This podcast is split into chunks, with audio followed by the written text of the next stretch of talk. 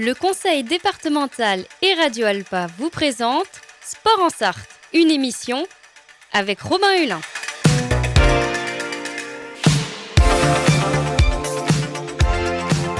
Courir, nager, pédaler, frapper fort. L'équipe de France est championne du monde. Oh putain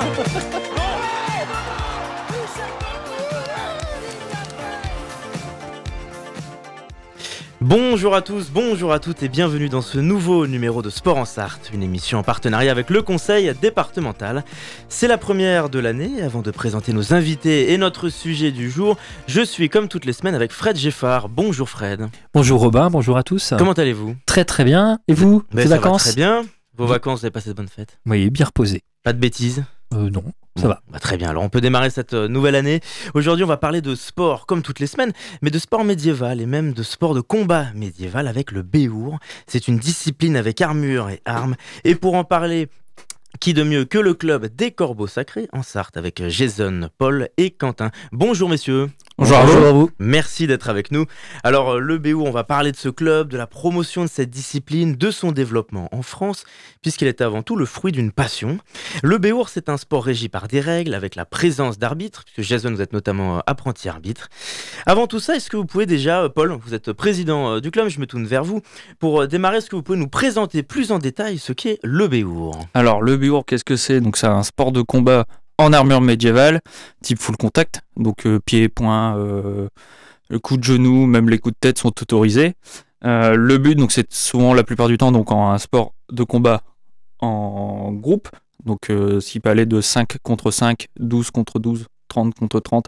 Et après, là, c'est les Battle of the Nation. Donc, là, c'est au moment des championnats du monde où là, c'est du 150 contre 150. Donc, là, c'est vraiment de la très, très grosse mêlée. Et le but, c'est de mettre l'équipe en face au sol, par tous les moyens nécessaires. Mais bien sûr, il y a des coups interdits, des règles, des choses à ne pas faire. euh, ou. Donc Ouais. quand on tombe, c'est fini. Voilà, c'est ça. C'est euh, en fait, on a ce qu'on appelle la règle des trois points d'appui. Donc, quand nous sommes debout, euh, nous avons les deux pieds au sol. Et donc, ça compte pour deux points d'appui. Si, imaginons, quelqu'un me pousse, je trébuche, ma main touche le sol, trois points d'appui, je suis compté comme hors jeu, donc je dois mettre le genou par terre. Même si on lève une patte pour dire euh, non mais regardez j'en ai que deux, euh, non non les jambes comptent toujours en étant au sol, on va jamais les enlever donc c'est un troisième qui vient se moment où poser les jambes ne sont plus en appui et qu'on et qu'on est en train de tomber, c'est fini. ou qu'un euh, troisième point vient poser le sol, genre la main plus les deux pieds, enfin ou ça, tomber sur le les fesses. bouclier voilà. euh, compte comme appui. hein. Donc ça reste une discipline avec beaucoup de tactique également Oui. De Oui. choses à mettre en place, à, à appréhender Oui, oui, selon les, les gabarits aussi. Hmm. Ouais, on va pas avoir le même poste euh, selon les gabarits. On peut avoir euh, Jason, donc, euh, qui est à ma droite, qui est notre runner attitré. Donc le, lui, euh, Jason... euh, Bah, Jason, au pire, je te laisse euh, Oui, ton- mon ton rôle, ça va être ça va être relativement simple en fait. Moi, ça va ne surtout pas me faire attraper par euh, des gars de l'équipe adverse.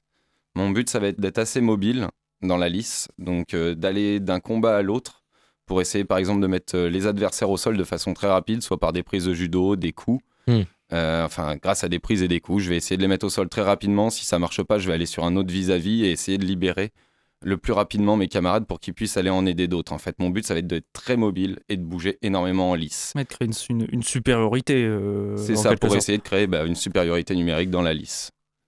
Contrairement à Quentin qui lui est un frappeur et je vais le laisser expliquer. Ah oui, alors un frappeur. Alors du coup, euh, enfin, moi on m'a embauché en tant que frappeur ou tank. Donc euh, c'est-à-dire que je suis sur le bord de lisse avec un camarade euh, du même cabaret que moi, donc euh, aussi lourd. Et nous, on est censé tenir justement euh, la personne en face de nous et maintenir pour que le runner, lui, puisse venir le mettre au sol euh, au plus vite et au mieux qu'il peut. Et nous, on doit tout faire pour que le gars soit dans une position qui va faciliter euh, au runner euh, la Mm. mise au sol. Il y a une armure? De Bien combien de kilos elle pèse? Alors tout dépend. Là, on va faire chacun adapté, un tour de Oui, son poids vous d'armure. Parce que ce qui est bien, oui. c'est qu'on a chacun une armure différente. En donnant l'acier peut-être. Ah oui, Voilà, ouais. C'est ça, oui, voilà. Va- bah, vas-y, Quentin, toi. Bah, du coup, euh, moi, mon armure, c'est une armure euh, type européenne.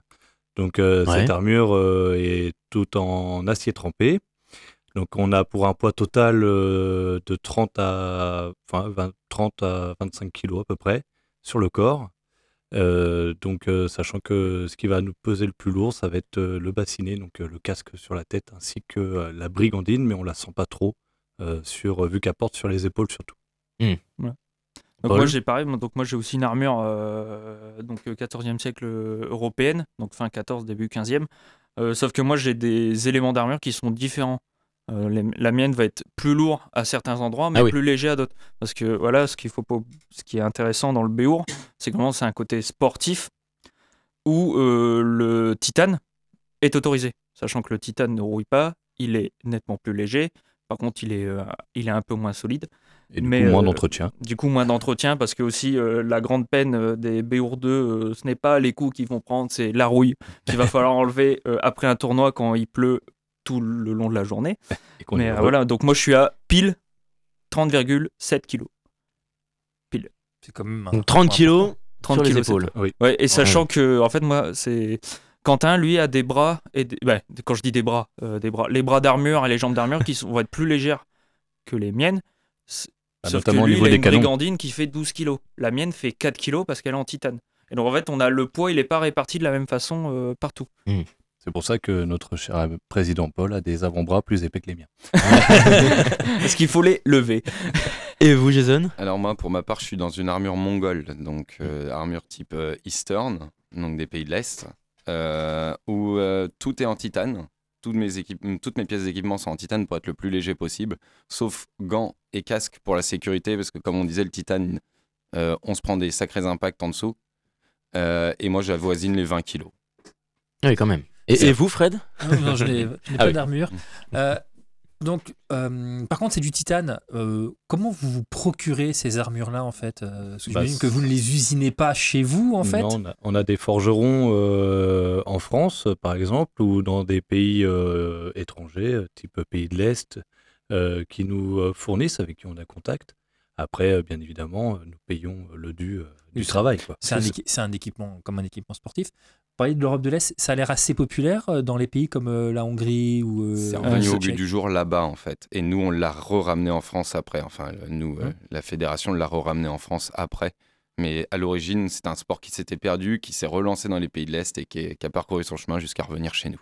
Alors, on a parlé des armures, on va parler des armes. Vous nous avez ramené deux euh, Ah oui. échantillons, si on peut dire échantillons, deux armes énormes. Deux armes. Combien euh, de kilos ça peut alors, Pour les décrire un peu alors, aussi, un- on a des haches. Alors j'ai une information. C'est une hache d'une taille de 65 cm, un poids 1,180 kg. Effectivement, par rapport à la taille, c'est c'est pas spécialement lourd.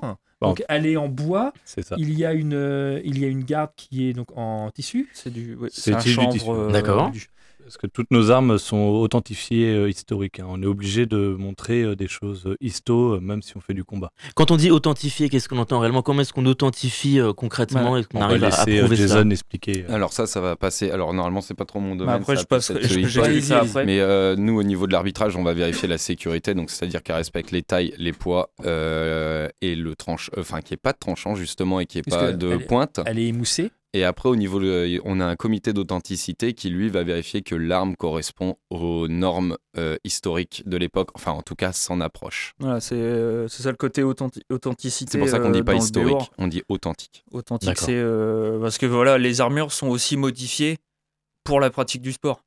Euh, sachant que, imaginons, on a, nos- on a les visières au niveau des yeux, et ben on a une barre qui, euh, qui vient couper au milieu euh, de, Ah, de la, de la- vi- de la- La vision. La pour vision, éviter- la ouais. vision pour éviter qu'il y ait une lame qui rentre euh, directement Bah, et euh, dans la de donc le mésaille. Voilà. Euh, Maï, donc euh, sachant que dans le Béour aussi, au niveau d'authenticité, euh, Jason qui a une armure m- type mongol, euh, donc imaginons il a tout son, tout son matériel euh, mongol hormis le casque, et bah, tiens, euh, pour rentrer en tournoi, il a vu que ce casque-là, bah, il était mieux que, que celui qu'il avait, il va le prendre. Sauf que c'est un, un casque européen. Eh ben non, tu ne peux pas rentrer en lice, ce qu'on appelle euh, en Donc, lice, Il faut avec un- un Oui. casque ou une, des pièces d'armure qui, n'ont- qui ne sont pas OK historiquement. Bah, il faut que autant Faut soit- faut soit vraisemblable. faut qu'il y ait en fait. 30 Ça ans, faut qu'il y ait maximum armes. 30 ans d'écart, maximum entre chaque pièce d'armure. Donc c'est pour ça quand on achète, euh, la plupart du temps c'est on voilà, on fait son petit, ses petits listing, on va on va parler euh, avec les Ukrainiens qu'est-ce qu'ils font, avec les Russes qu'est-ce qu'ils font, les Français qu'est-ce qu'ils font.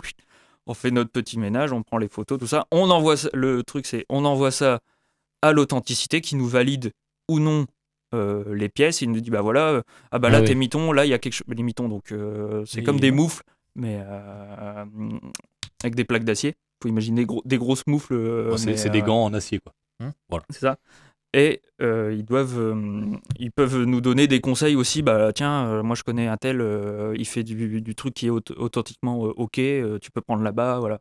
C'est aussi une, une belle petite famille, le Béour. Bah, Donc on c'est- peut pas avoir un bas d'armure du 11e siècle, par exemple, avec un casque du 15e. Enfin, Ah non, bah, Non, pas du non, tout, parce que si même l'armure de plate, l'armure de 50 plate n'existait pas à ce moment-là. Bah, et puis, nous, euh, c'est vraiment des armures de plate. le, ce, que, ce que Paul pourrait confirmer également, c'est qu'au Béour, on se réfère également à des images, euh, donc euh, ce que des, des tableaux, Des euh, des historiques. fresques, c'est ça. Donc. Et donc vous gisants, avez des, gisants sont une Comme moi, une grande partie de mon fabuleuse. armure euh, provient d'un gisant.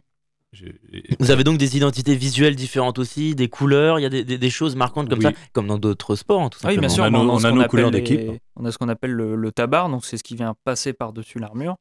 Et euh, donc, qui représente les couleurs euh, de l'équipe, euh, le blason. euh. un pratique pour l'arbitrage, parce que il y a des combats de 150 contre 150. Oui, Ah oui, mais là- faut avoir des couleurs qui sont. euh, Là, à 150, on est euh, plusieurs euh, équipes regroupées. Mhm. Donc euh, là, il y a plusieurs euh, couleurs et plusieurs euh, tabards sur euh, les mêmes équipes. Donc euh, là, après, euh, bien évidemment, bon, bah, les arbitres connaissent le regroupement. Euh, enfin, ça doit être un enfer à arbitrer, j'imagine. euh, quand ouais, Bah, en je- masse, je ne sais pas. Alors, les on a- arbitres moi, j'en qui ai l'ont jamais fait, on dit que c'était un enfer. C'est un enfer et ils pensent que pour euh, la- ça a été fait une fois, si ma mémoire est bonne, et ils pensent que ce ne sera pas reproduit parce que c'était même trop dangereux pour le coup. Parce que niveau sécurité, ils peuvent pas être dans la liste comme ils le sont avec nous. Parce que 150 bonhommes, vous imaginez bien, un mec sans armure en plein milieu, Alors la liste, c'est le terrain, en fait. Ouais. C'est Oui, ça, c'est ça. ouais. euh, il, il est euh, au milieu d'armes et de mecs qui sont complètement armurés. C'est c'est- enfin, c'est la mort pour lui assurée en fait. C'est trop dangereux. là, là, par exemple, vous Alors, avez pris la. on a vu Alors, la deuxième une- arme. une hache, la deuxième hache, la deux- elle est un peu plus grande. si-. Si C'est vous celle, arrivez à euh, la, Est-ce que- est-ce qu'on peut à la dire- manipuler, est-ce qu'on peut dire hache encore? Oui, c'est Oui. une hache Ah oui, d'accord. mains, C'est une exactement. arme de- un, Euh, un un une conseil pour, euh, pour l'essayer, mettez-vous debout, il sera plus simple Et de la malgré- porter debout. malgré Alors, Fred va se mettre debout. des informations sur. donc, Alors celle-là, elle Il y est en pas a pas. informée. Il y a pas Euh, elle ne pèse que 2,6 kg pour elle est 1m50. Elle est 1m50. toute légère, je me mets debout. Donc elle arrive, ouais, elle est à 1m50. Donc c'est une hache, le manche est long. Il y a la lame qui est à peu près, euh, donc, qui est beaucoup plus large que. Donc c'est quoi comme type d'arme en fait euh, Une arme d'ast, une, ép- une hache à deux mains. D'accord. Combien de kilos on a dit? 1,6 kg. D'accord. 2,6 kg, pardon, excusez-moi. Deux kilos elle est six, légère, ouais. hein. Pour le coup, le, le, donc, c'est- le manche est en bois, c'est quoi comme bois? C'est pareil que pour l'autre? Euh, c'est le même bois, c'était du frêne qui nous a ça, mis dessus. Après, euh, là, elle est légère parce que vous la portez euh, quelques secondes. J'imagine qu'au bout d'un week-end, elle commence à faire son poids. Moi, même, même moins d'un week-end. hein. Juste euh, premier round d'une- Mais non, d'un premier non, non, mais enfin, c'est. Voilà, nous, pour euh, enfin, euh, faire un lien avec euh, tout ce qu'on peut voir euh, euh, au niveau des films ou autres, on s'imagine les épées, euh, ça fait 25 kilos au bout des bras. Bah non. Ah, c'est mis. Ça inutilisable doit être léger et maniable. Bah oui, Oui. les é- une épée euh, qu'on peut voir, euh, que même nous on utilise en duel ou, ou autre, ça pèse que 1 kg, euh, 1 kg 4 grand maximum. 1 kg pour une épée, pas pour un fauchon. Un fauchon, c'est ma- la machette médiévale. Un fauchon, c'est un grand couteau à beurre. Alors justement, si on peut s'intéresser d'un petit peu plus près à, à cette discipline, comment est-ce qu'elle est, elle se déroule en France? Quelles sont les différentes compétitions, s'il y a des rendez-vous, événements, à l'échelle régionale mais nationale aussi? Comment Oui, est-ce que c'est régi? Et je vais expliquer. Donc en fait, donc euh, on a tout d'abord on a une fédération française de Béour, donc la FFB. Donc on a un site, euh, eh ben, la FFB a un site, donc c'est combatmédiéval.com. Et euh, donc en fait au niveau de la compétition ou autre, donc c'est eux qui gèrent.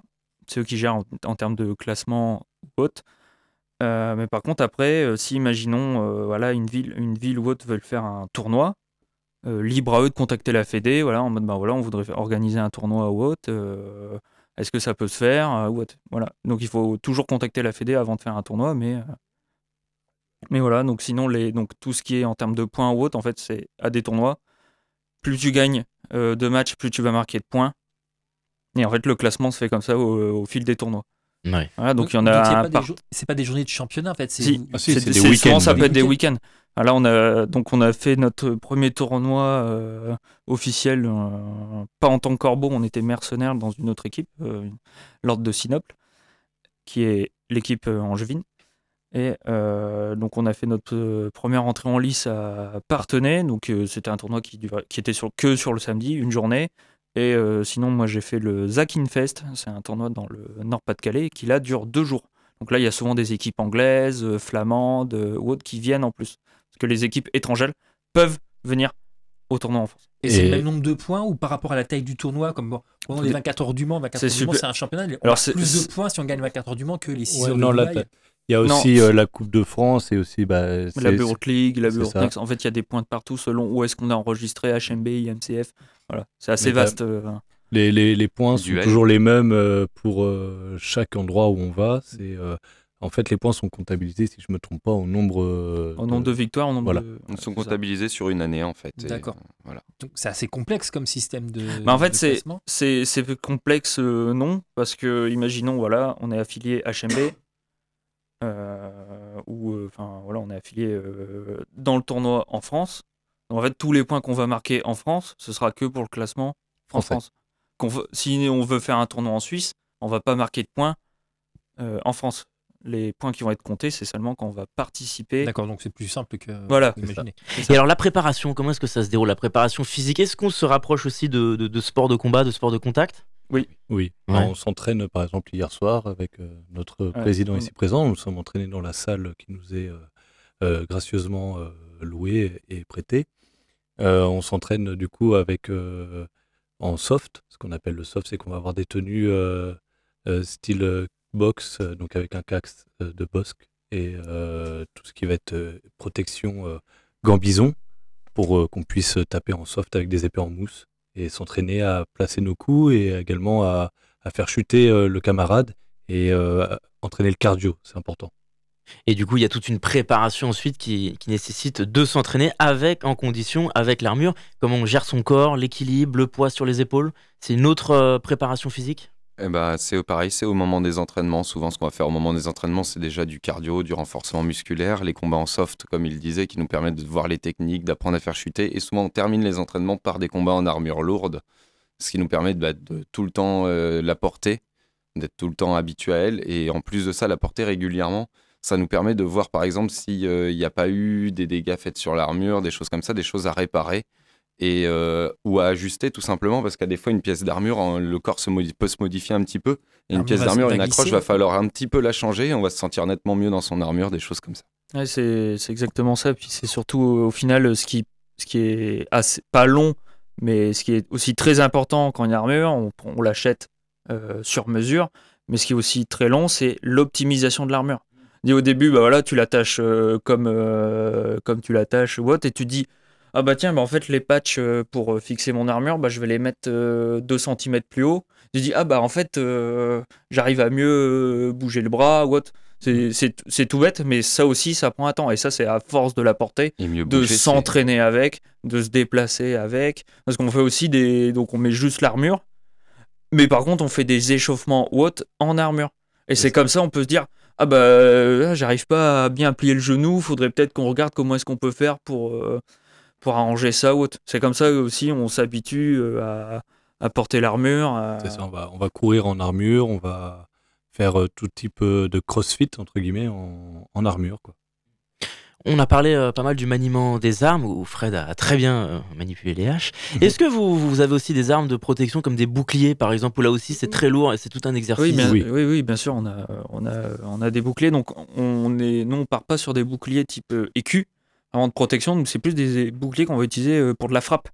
Parce qu'on a le droit de frapper avec le bouclier. Donc, c'est des boucliers qui sont en forme de soit de goutte d'eau, euh, de forme ovale. Comme les targes qu'il y avait à une C'est- époque. ben, voilà, nous, alors, nous, les targes, on les utilise pas. On utilise euh, son petit frère qu'on appelle un bocle. Donc, un bocle, c'est un tout petit bouclier qui est rond, donc qui est soit en bois, soit en acier. Et là, qui permet une grande aisance. euh, Et une meilleure n'a frappe. pas un placard euh, devant soi euh, pour la lutte ou autre, c'est Mm. très pratique. Et, et ça, pour quelqu'un qui, imaginons, quelqu'un qui faisait de la boxe avant, euh, avec un, un bocle, il peut faire un carnage parce que c'est c'est assez, euh, au final, c'est qu'on- au lieu de. C'est comme si on frappait avec les poings.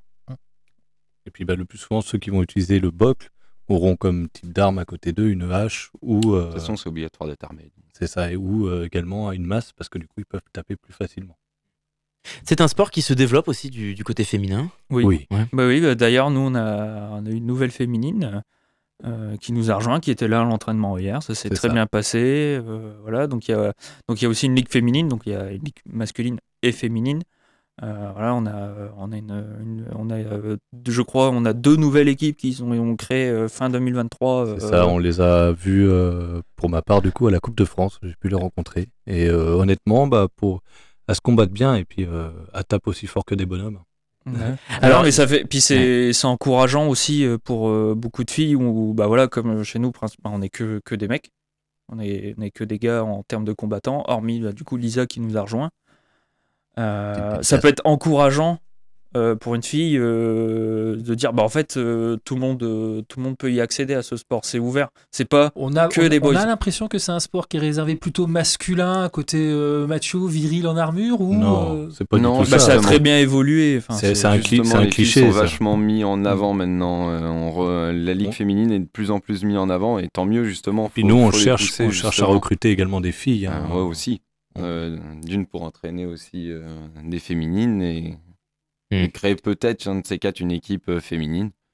Ce serait Alors, il nous reste 3-4 minutes maximum. Est-ce que Fred, vous nous avez préparé un Oui. petit quiz cette semaine? Euh, ouais, petit quiz parce que Moment quiz. un petit moment quiz, c'est mon habitude. Euh, donc, être passionné du Béour, c'est aussi être passionné d'histoire, j'imagine. hein. Oui, et de Oui. medieval Et de fantasy. médiéval, de fantasy, des choses comme ça, parce que ça, ça part de là. La passion que vous avez pour le Béour, c'est une passion que vous avez euh, peut-être pour euh, Bah, les combats de chevaliers et puis les. Ah ben moi, Bah, la- preuve- moi, c'est la preuve clairement en- à cause de mes parents, parce que je, je pense que je sais que mes parents m'écoutent. euh, c'est clairement à cause d'eux. C'est très bien. Mais c'est très- merci, merci Grâce. papa maman. bah, moi, mais c'est, ça vient c'est vraiment, c'est, ça vient d'eux. Pour, pour le, le- le petit tips, euh, je fais partie également d'une euh, troupe de représentation de médiévale. Nous, Mm. on fait du camp militaire et de la représentation de vie de camp. D'accord, comme on pourrait voir à Agnières-sur-Vègre, par exemple. Affirmatif au manoir, on nous y avons participé également. Alors, Fred, on est un petit peu en retard. Alors, on, on se dépêche de poser euh, deux rapidement, petites euh, questions. bon, ouais, alors c'était quatre épées, le nom d'épées légendaires à trouver. Euh, bon, les premières, vous allez y arriver euh, sans aucun problème. L'épée mythique euh, du roi de Bretagne Arthur. Bah, Excalibur, hein. Bah non, L'épée mythique euh, du neveu de Charlemagne, euh, Roland, euh, mise en scène dans euh, la chanson de Roland, qui a brisé un rocher quand il a cassé l'épée lors du, de la bataille de Roncevaux. Dur. Alors ça commence par dur. C'est pas- Durandal. Durandal. Oh, moi j'allais dire Durandil, mais ça c'est dans le donjon de Ça l'Alba. va C'est pas la même référence. Ah, ça doit peut-être venir de là. Épée légendaire qui a brisé une, carrément une montagne, hein, d'après la légende, en brisant son épée pour ne pas qu'elle soit prise par euh, ses adversaires, parce que c'est quand même une épée euh, magique. Alors parlons donc neveu de Charlemagne, l'épée de Charlemagne qui se trouve au Louvre, hein, qui est son épée, qui ne pèse que, petite déception, c'est les gens, quand les guides disent, elle ne pèse que 800 grammes, mais ça reste une épée quand même. L'épée de Charlemagne, la vraie épée, elle avait un nom. Comment l'avait-il nommée Oh purée, je viens de le perdre. Alors, euh, Ah bah, alors là, les Hein gars, euh, on a posé une colle. alors euh, un Joyeuse. tout pareil. Hein. Moi j'aurais pas dit mieux. Joyeuse. Oui, c'est ça, Oh. elle s'appelle Joyeuse. Ah, bravo. Franchement, Bravo. heureusement qu'on a Jason dans notre équipe. et, et dernière, euh, donc, et, euh, 3 sur 4, alors qu'au début, ils disaient Ah non, on va pas y arriver. Alors, c'est une épée légendaire. Alors, ça ne vient pas de l'Eric Fantasy, elle vient de la légende, de la légende nordique, la légende de Siegfried. C'est l'épée de Siegfried avec laquelle il tue le dragon Fafnir dans la légende des Nibelungen. Elle a été forgée par le nain Volund. Comment bah, s'appelait son épée Alors là, celle-là, je vais pas l'avoir. Là, les c'est gars, un je truc, te laisse, euh, hein. c'est c'est fantasy là, c'est fantastique. Ah bah, c'est- l'histoire. Euh, C'est la légende, c'est pas, de la- nordique, ce n'est pas de la fantaisie. hein. On est sur euh, le site des Nibelungen, donc c'est de la Ouais. légende saxonne. Elle s'appelle Gram. Ouais. D'accord. Pour vous, comme ça, Eh ben, vous écoutez. retiendrez son épée. Donc c'est alors l'épée pour information, il l'a brisée en, euh, en tuant Fafnir parce que la peau du dragon escalait, aspergé de son sang, il devient quasiment invulnérable. L'épée brisée de Gram, il continuera à se battre avec. Et la légende de l'épée brisée de Gram tenue par Siegfried a très certainement servi euh, euh, d'inspiration pour Tolkien et l'épée euh, d'Aragorn, qui est une épée euh, brisée pendant une grande partie de la saga. Voilà Oui. pour les questions. Est-ce qu'il y a, rapidement avant de se quitter, est-ce qu'il y a des actualités à venir, des projets, un agenda pour les corbeaux sacrés dans les semaines et les mois qui arrivent? Euh, on veut dire oui. Euh, un Toujours, a commun, euh, là, fin février, euh, chez nos copains les Bretons, à Argroise-du, à Nouveau-Tout, du côté de Rennes. Après les multiples tournois qui vont arriver, notre but c'est de vraiment maintenant, maintenant qu'on est bien lancé, on est bien équipé à fond, c'est d'enchaîner les tournois un Et maximum. vous entraînez au, au Mans, allez où votre salle? Alors on s'entraîne, on, s'entraîne à Neuville-sur-Sarthe, donc il y a 10 minutes du Mans, c'est à 10 minutes du Mans, nord, nord du Mans, dans la salle d'escrime. Euh, tout récemment, euh, on s'entraîne là-bas le jeudi soir, euh, donc de, de 18h jusqu'à 22h. Et nous essayons d'avoir un créneau aussi le dimanche après-midi. peut-être plus pratique pour. euh, avoir- Pour euh, les personnes qui travaillent euh, le- tard le soir ou autre, voilà, c'est ça. Eh bien, merci beaucoup, messieurs, d'avoir Merci répondu à vous. Merci à vous. Paul, Jason et Quentin. Pour tout savoir sur les corbeaux sacrés, on peut aller sur votre page Facebook également. Oui. Dans quelques instants, Fred, on vous retrouve dans votre émission Micro de Fred. C'est quoi le sujet aujourd'hui? Euh, c'est une interview de euh, Philippe Gaillard, qui est un historien euh, qui fait de, alors pas de la reconstitution historique, il crée des jeux de société inspirés de véritables batailles, notamment une grande campagne qu'il a fait sur les Normands. Très bien, Ça- bien. ça va merci beaucoup. On vous retrouve dans quelques instants sur notre antenne. Et puis moi, je, je vous retrouve euh, ce vendredi pour un prochain numéro de Sport en Sarthe. En attendant, je vous dis à très vite sur notre antenne.